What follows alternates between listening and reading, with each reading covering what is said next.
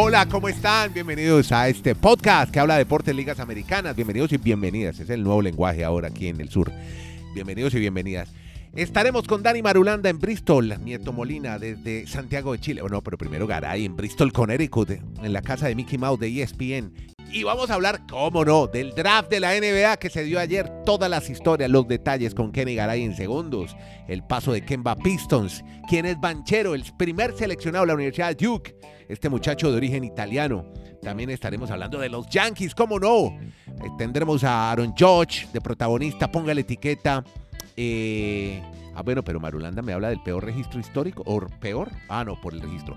Por el registro histórico de los Yankees. El ciclo de seis entradas que está que me la cuenta desde ayer. La mexicana que llega al abierto Inglaterra en eh, Wimbledon. Y cómo van a ser las eliminatorias a la Conmebol Mundial 2026. Habrá otra feria como para el Mundial. Ya Dani Marulanda nos va a contar. Pero por ahora, Kenny, ¿cómo estuvo en el Barclays Center en Brooklyn, la casa de los Nets?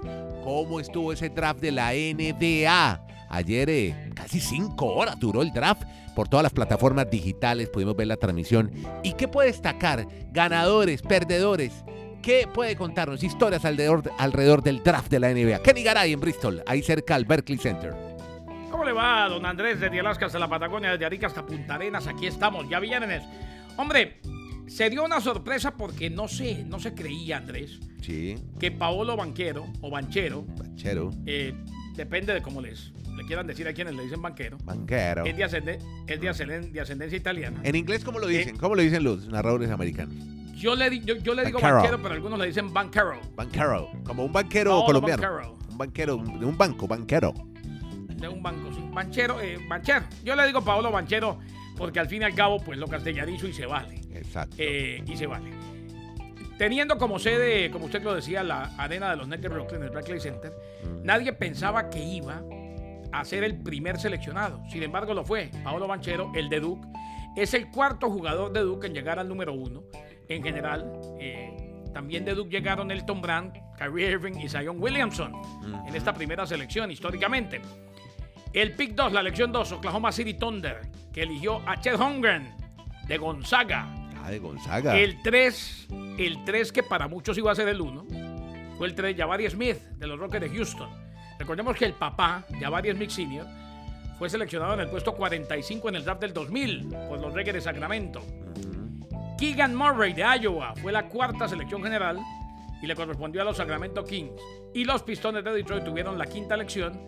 Se decantaron por Jaden Ivey, egresado de Purdue, jugador mejor reclutado en Purdue desde Glenn Robinson en 1994, quien fue primero en la general. Ahí están los cinco primeros con el gran Paolo Banchero, muy buen jugador. ¿Sí? Ojalá le vaya bien en la NBA. Pero, pe- será, pero usted lo ve futura estrella, o sea, o es un jugador bueno nomás. De estos que, de estos de este draft, Esta generación, ¿cómo la ve? Apelo a Dani Madulanda, yo Ah, bueno. ni estrella inmediata, ni futura estrella, veo a ninguno. Veo buenos jugadores que pueden llegar a rendir, ojo. Ujú. Recuerda que muchos de los reclutados no tienen buenas carreras en la NBA o pasan desapercibidos y en las bancas.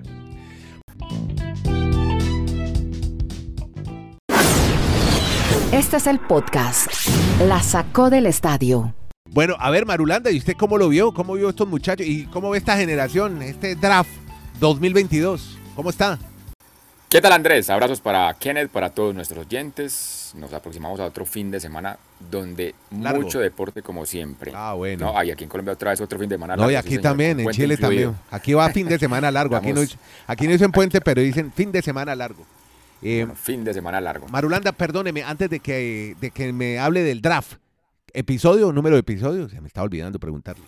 Ah, pues, claro, el 778. Perfecto, señor. Ahora sí, ¿cómo ve este draft y qué piensa de esta generación? ¿Cómo la ve usted? Me interesa su análisis. Lo que yo sí creo es que si el Orlando Magic ha tenido tan buenas elecciones en su primera en su primer pick cuando lo ha tenido, no creería que esta cuarta vez haya pues como hipotecado su futuro en este jugador. Tienen que haber visto muy buenas condiciones para haberlo elegido número uno.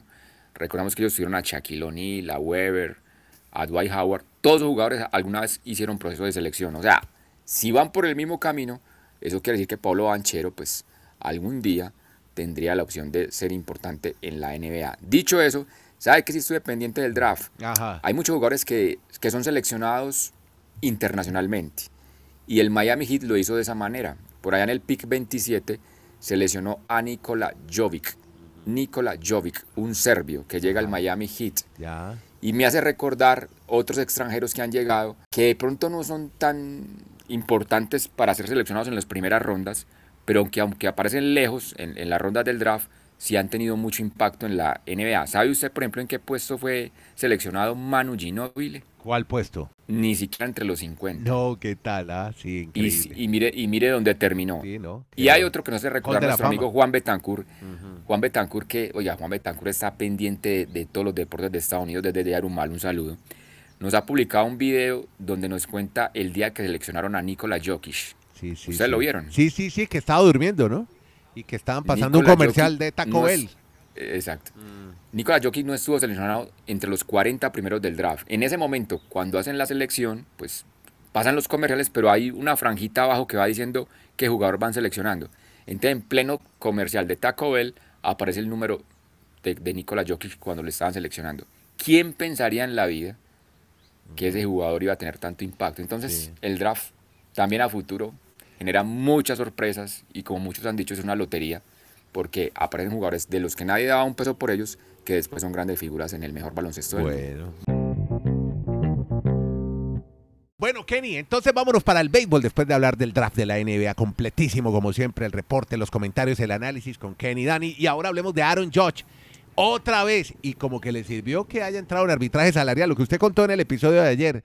Ahora, nuevamente, los Yankees ganando, Kenny. No, y Andrés, antes que de meternos de lleno en el tema George, que hoy tiene el arbitraje salarial, pero justo una noche antes volvió a brillar. Un abrazo a Laura. Laura. Profesional, amiga, Sí. que está ahí pendiente Claro. en la capital del mundo. Claro. La sacó del estadio podcast. Se va a ver dos de los cuatro juegos de la serie con los Astros de Houston este fin de semana. Ahí va el Bronx. Le encanta el béisbol. Hombre, un abrazo a la, es abogada Laura. Sí, abogado, sí, señor. Sí. Qué envidia, qué envidia. Muy bien. que nos guarde un puestico. No, pero Dani, nosotros estamos con Berti, Dani, tranquilo. ¿eh? Bueno, Es verdad, ganamos o no, Madulanda, ganamos. ¿eh? pues una cosa es ya ver el- un, un pa- partido en Yankee Stadium. Eso son Un palabras abrazo a. Laura y- y también a Margarita Rada, a María Margarita Rada también, La que teniente. nos escucha en Nueva York, la teniente de las milicias de los Estados Unidos, la teniente Rada. Y entonces Aaron George, una noche antes del arbitraje salarial, conectó sencillo productor y los Yankees anotaron cuatro veces en la novena, le ganaron 7 a 6 a los Astros de Houston. Ya vendrá Madulanda con más historias de los Yankees, pero qué pena que ya no se van a enfrentar en Serie Mundial los Yankees de Nueva York por el cambio de, de liga de los Astros de Houston. Nunca será igual, pero estos partidos entre Yankees y, y Astros de Houston, sobre todo con los Yankees como están, Sí. espectaculares. Sí. Eh, Además que hoy llevó- lanzan, oiga, Kenny, hoy lanzan Severino y Verlander. ¿Ah? Hombre, ¿Qué tal? juegazo. Allá, No. allá va a estar Laura. Ajá. Los Yankees también extendieron su racha de triunfos en casa a 15, la más larga desde 1961. Eh, y decir que son varias las situaciones y varios los numeritos que están poniendo los Yankees de Nueva York este año que definitivamente tienden, independientemente de lo que pase en Serie Mundial, tienden a ser en temporada regular unos Yankees super históricos, ¿no? Exactamente. Y Y para están. allá vamos a eh, Garay, para allá Exacto. vamos a Andrés Garay. sí. Exacto. que- Dani, porque van por algo. Sí, lo que usted dice. Por un registro histórico, Dani. Ese registro histórico es tener la mayor cantidad de victorias en la historia de una temporada regular de grandes ligas.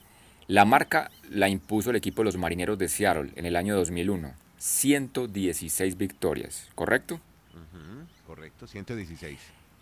Pero entonces si analizamos, cuando ellos tuvieron esa Esos marca eh, histórica... perdón, Dani, en el, Dani, perdón. Esos Sí. eran los de los de Lu, ¿no? Sí, señor. Pinela. Sí, señor. Yes. Sí, señor. Que llegaron con bombos y platillos a la postemporada y no llegaron a la. Serie Mundial. Sí, señor. Hey, Roth. Pero entonces, ¿cuál, cuál es el análisis que están haciendo hoy los especialistas de grandes ligas en Estados Unidos? Que en el juego 70 del año 2001, los marineros de Seattle tenían 53 victorias. ¿Qué pasa en este 2022? Que los Yankees han llegado a su juego 70 y también ya tienen 53 victorias. O sea que si la tendencia marca esa misma situación que vivieron los marineros, por eso hoy los Yankees están analizando que podrían llegar a lograr un registro histórico o ser el primero en tener 117 victorias en una temporada regular, pero volvamos a la, a la situación que vivieron los marineros de Seattle. Arrasaron durante todo ese 2001 en la temporada, pero en la postemporada no llegaron ni a la Serie Mundial. Incluso los mismos Yankees Wow. fueron los que llegaron ese año a la Serie Mundial. O sea que eso, sí, va a quedar muy bonito el registro, que fueron los que más ganaron, pero no lograron lo, lo importante en el mes de octubre, que es donde vale la pena. Y es más, Seattle desde ese 2001 nunca volvió a la postemporada. Es la franquicia que tiene más años sin poder ver a su equipo jugando playoffs. Bueno, tremendo, tremendo dato. Bueno, Dani Marulanda, siga hablando usted de, de béisbol. Para los que no saben, un ciclo no es con las lavadoras, también es en el béisbol. Los ciclos de la, de la lavada y la secada, no, también pasa en el béisbol. Hábleme del ciclo en el béisbol y se vuelve a presentar historia en grandes ligas. Es que es un ciclo, Andrés, muy llamativo el que se dio esta semana en grandes ligas, porque sí, hemos dicho, el ciclo es sencillo, doble, triple y cuadrangular, pero el que ha realizado Austin Hayes fue en solo seis entradas, porque por la lluvia el partido tuvo que terminar allí, y las cuatro veces que este bateador se estuvo en el plato con el bate, en las cuatro conectó la manera de hacer un ciclo, reiteramos, el sencillo, el doble, el triple y el cuadrangular para los Orioles de Baltimore en un partido que solo tuvo seis entradas por la lluvia que no, no permitió el desarrollo normal del juego. Ahí le queda entonces un registro a este jugador que es el cuarto que en esa temporada logra batear el ciclo en las grandes ligas.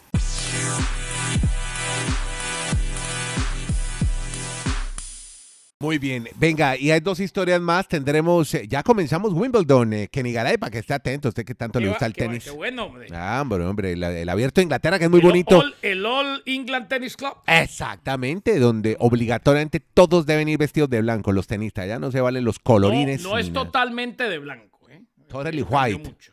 Sí. No, no, No, no, todo no de blanco. totally white. No, Wimbledon, no, no, pero en Wimbledon Ya sí. no. Wimbledon, Wimbledon tiene que es ser todo de totalmente blanco. Sí, Todo. sí, Wimbledon es el, Sí. es el único torneo donde No pueden tener dibujos de ningún que- color. Nada. Nada, bueno, de nada, pronto uno, un azulito ahí, sí, una creo- rayita azulita exacto, chiquitica. es- No, a no, pero eso no, voy. no, no, no, no, A eso no, voy. Creo no, que en los no, no, últimos no, no. años eso los No, relajados sí Garay, pueden tener. Garay, bueno, Ga- Garay evolucionó en los 80 y se quedó en los 90. quedó pensando en las pintas de André Agassi. No, no, no, no, no, no, no. Wimbledon es totalmente No, no, blanco. no, eso, no, no, no, y ustedes tienen, y ustedes tienen razón. Yo pensé que en los últimos torneos se había cambiado a parcialmente o la mayoría blanca. No, blanco. bla- No, lo que te digo yo sé de pronto por ahí una rayita chiquitica blanca o el Si patrocinador en- permiten. en Es que color. es que- Exacto. exacto, es que hubo una época en que no se permitía ni eso. Era todo blanco. Sí, No, pero es que.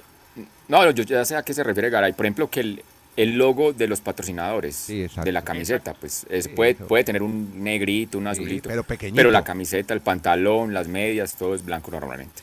Bueno, Pero dicho esto, venga, la historia se trata de una mexicana, se llama Fernanda Contreras. aquí hemos hablado de ella. ha clasificado, sí. Este año ha sido pues muy, prove- muy, muy benéfico para ella. Estuvo en Roland Garros por primera vez y ahora por primera vez llega al cuadro principal de Wimbledon. Desde el año 96, 1996, no había una mexicana jugando en Wimbledon. Usted la recordará muy bien, Andrés, Angélica Gabaldón. Claro. Tiene más nombre de artista de Televisa Claro. que de tenista, pero ella tuvo muy, bueno, muy buenas, muy buenas, eh, muy buen trabajo pues, Gabaldón, en su vida Angélica deportiva con el Gabaldón alguna vez, al- alguna vez le puso una demanda a un ejecutivo de Univisión hace muchos años ¿Ah, sí? por supuesto acoso sexual. Ah, como la canción Sí, de sí, Molotov, sí, el carnal de las estrellas, que se la sabe Sí, Dani de pero yo- memoria. Garay por eso me cogió por donde era el tema cuando dije que, bueno. Claro, él sabe cómo era la cosa. Pero ¿sabe qué es lo más, pero ¿sabe qué es lo que más me sorprende de, de Fernanda Contreras? Yo no le he cogido nada más. No, que ha cogido Caray, la cosa, hombre. la cosa, la co- el asunto, el tema. Ah, que que, no- tomó- capté, que que a qué se refería. Exacto, estamos para otro. Acuérdate que nos oyen en Irlanda también, estamos para otros países. Que, cap- que capté a qué se refería. Es que yo no Captó soy el tan mensaje, inteligente como captó el Madulanda. mensaje. Captó el mensaje. Venga, ¿sabe lo que más me sorprende de Fernanda Contreras? Es que clasifica al, al cuadro principal de Wimbledon siendo la primera vez que juega sobre césped. Nunca había jugado un torneo en césped. O sea, y la felicidad que hay en México y en México, qué importante ha sido llevar tantos torneos de tantos deportes. México hoy para mí es de América Latina, pues descontando obviamente a, Argentina, pues que históricamente ha tenido tanta diversidad de deportistas. Si hace unos años decíamos que en Colombia habían deportistas en las principales ligas del mundo, ahora lo que está haciendo México es igual a lo que hacía Colombia unos años atrás. Qué interesante cómo ha evolucionado el deporte mexicano en muchas áreas donde antes no tenían esas opciones. Bueno, óigame, y a propósito del tema, usted no me ha hablado mucho de María Camila Osorio y ya ha pasado tres torneos en césped que no pasa de la primera ronda. Pero Sí, ya les voy a sí, contar señor. qué pasó. Se murió el Ah, abuelo. Cuéntenos. Se murió el abuelo de María Camila. Hace tres. Ey, claro, no es que. Eh, sobre todo si el sobre todo vínculo si de esta puede- el vínculo de todo esta una- de esta todo de esta es- chica con el abuelo era impresionante. Pues no este Rolando que estuvo por acá por Chile Arica 62 allá al norte estuvo jugando era aquel 4-4 el abuelito de María Camila jugó ahí y el abuelo y María Camila eran llaves se querían mucho. Ella adoraba a su abuelo y creo y ella en Inglaterra y no poder estar jugando tenis pues hombre hay que entender. La parte mental no Garay Hombre, no, y ojo, eh, sobre todo cuando el vínculo es tan fuerte como el que tuve, por ejemplo, yo con mis abuelos. Mm, Eso pega muy duro. claro Muy duro. Hubo, hubo quienes nos criaron los abuelos prácticamente. Yo, Mm. eh, yo digo que sí, mi papá lo respeto y lo quiero, pero mi, mi padre fue mi abuelo. Y recuerdo lo mucho que me pegó cuando falleció a los 96 años, don Pedro Julio. Y doña Victoria ya no tanto, porque doña Vicky sí desde los 75 se nos enfermó y murió a los 99. Bueno, ahí está, por eso es que está bajando tanto en el ranking, querido Dani, la va a ver más abajo, no ha podido Sí, sí. defender esos puntos que ganó con éxito el año pasado. Esperemos que logre recuperarse mentalmente de esta pérdida que ha afectado mucho a María Camila en su juego. Podcast La Sacó del Estadio. En Twitter, arroba La Sacó Podcast.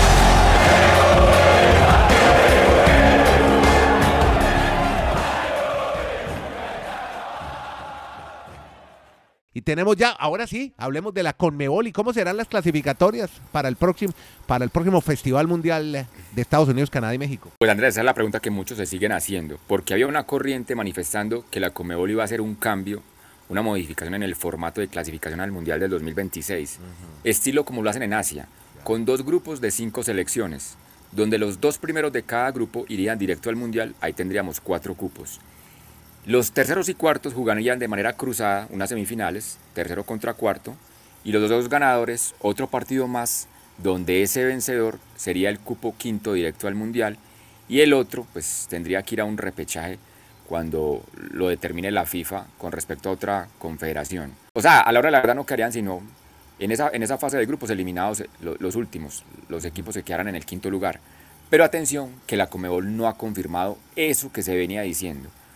E incluso muchos periodistas influyentes de esta región han manifestado que no, que la Comebol va a mantener el mismo formato de todos contra todos, Ah. 18 fechas, que incluso, porque lo que, les, lo que temen es que el calendario sea muy apretado, es arrancar las eliminatorias mucho antes. Ajá. Según ese presupuesto, arrancarían en marzo. O sea, terminaría el Mundial en diciembre y a los tres meses ya estarían arrancando supuestamente en Conmebol.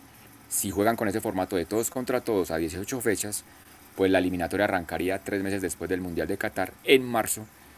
Ah, Ah, inmediatamente. A que arranque el otro prácticamente. Ah, bueno. Y hay muchas elecciones que les interesa eso. Caso Colombia, que no ven la hora De de, volverse a ver en un ciclo mundialista porque se quieren ver en Estados Unidos. Allá en Estados Unidos sí este podcast va a estar con el señor Garay recibiendo a todo el mundo, nos imaginamos. Oiga, pero tengo Hombre, entendido que el, hombre. que el técnico de Colombia, el nuevo Lorenzo, él sigue entrenando al Melgar de Arequipa, ¿no? Ahora que está en octavos de Copa Suramericana. Ah, y a propósito, venga, a propósito de la Suramericana, eso sí lo ha confirmado ya la Conmebol. Se cambia el estadio de la sede de la final. Ah, ¿sí? Estaba programado para el primero de octubre, la sede iba a ser en el estadio de Brasilia. El- La sede que fue mundialista incluso en Brasil 2014. Sí. ¿Cuál es la razón del cambio? Que es que el 2 de octubre es el día de elecciones en Brasil, o sea, donde Lula, probablemente otro de ese grupo, vaya a presidir este país. Sí. Entonces dicen en Brasil, "Ah, no, ganando no las podemos encuestas. estar en esa... Sí. Dicen en Brasil, no, no, no, pero es que estamos dando la razón de por qué se va a ir Ah, de, no, de la sede de la Copa públicas, Le presento disculpas públicas. No, no, no, sino que ellos dicen, no podemos tener una fiesta, normalmente, normalmente que en las, ele- en, la- en las fiestas de las democracias, como dicen, cuando van a votar, pues unas horas antes hay ley seca o no, o en esos países no hay ley seca como en Colombia. Entonces que ir a los de la Conmebol, no podemos hacer una fiesta el día anterior a una elección, no nos llevamos esa sede y va a ser el estadio Mario Alberto Kempes en Córdoba otra Ah, vez, otra vez, sede Córdoba. de la final de la Copa Sudamericana el primero de octubre. Perfecto. Muy bien, y con esta nota de cierre llegamos al final de este ¿Me podcast. permite? Ah, Claro, bien pueda, hombre. Dairo Moreno se queda en Bucaramanga. sí, sí, Qué bueno. feliz. Qué bueno. Sí, lo están Vean, esperando en el Deportivo al- Cali. Tenemos a Ovelar, a Dairo y a Sherman. Ah, Ténganse no, de no. atrás todos. Listo. Yo quiero ser campeón, ser campeón. Eso más o menos, eh, ser eso. Eso más o menos como, como Nogaray se ilusiona con Tyree Hill, Tua Tagovailoa y Pero Warren. bueno, deje de vivir al hombre Lo de ilusiones. sí. Exacto. Muchas gracias a todos, a, Kenny Garay en Bristol, Dani Marulanda en el Retiro, yo soy Nieto Molina de Santiago, hacemos un podcast diario, 20 minutos hablando de ligas deportivas, de deportes americanos aquí en eh, este podcast, se llama La Sacó al Estadio. Gracias a todos por oírlo y por compartirlo, que la pasen bien.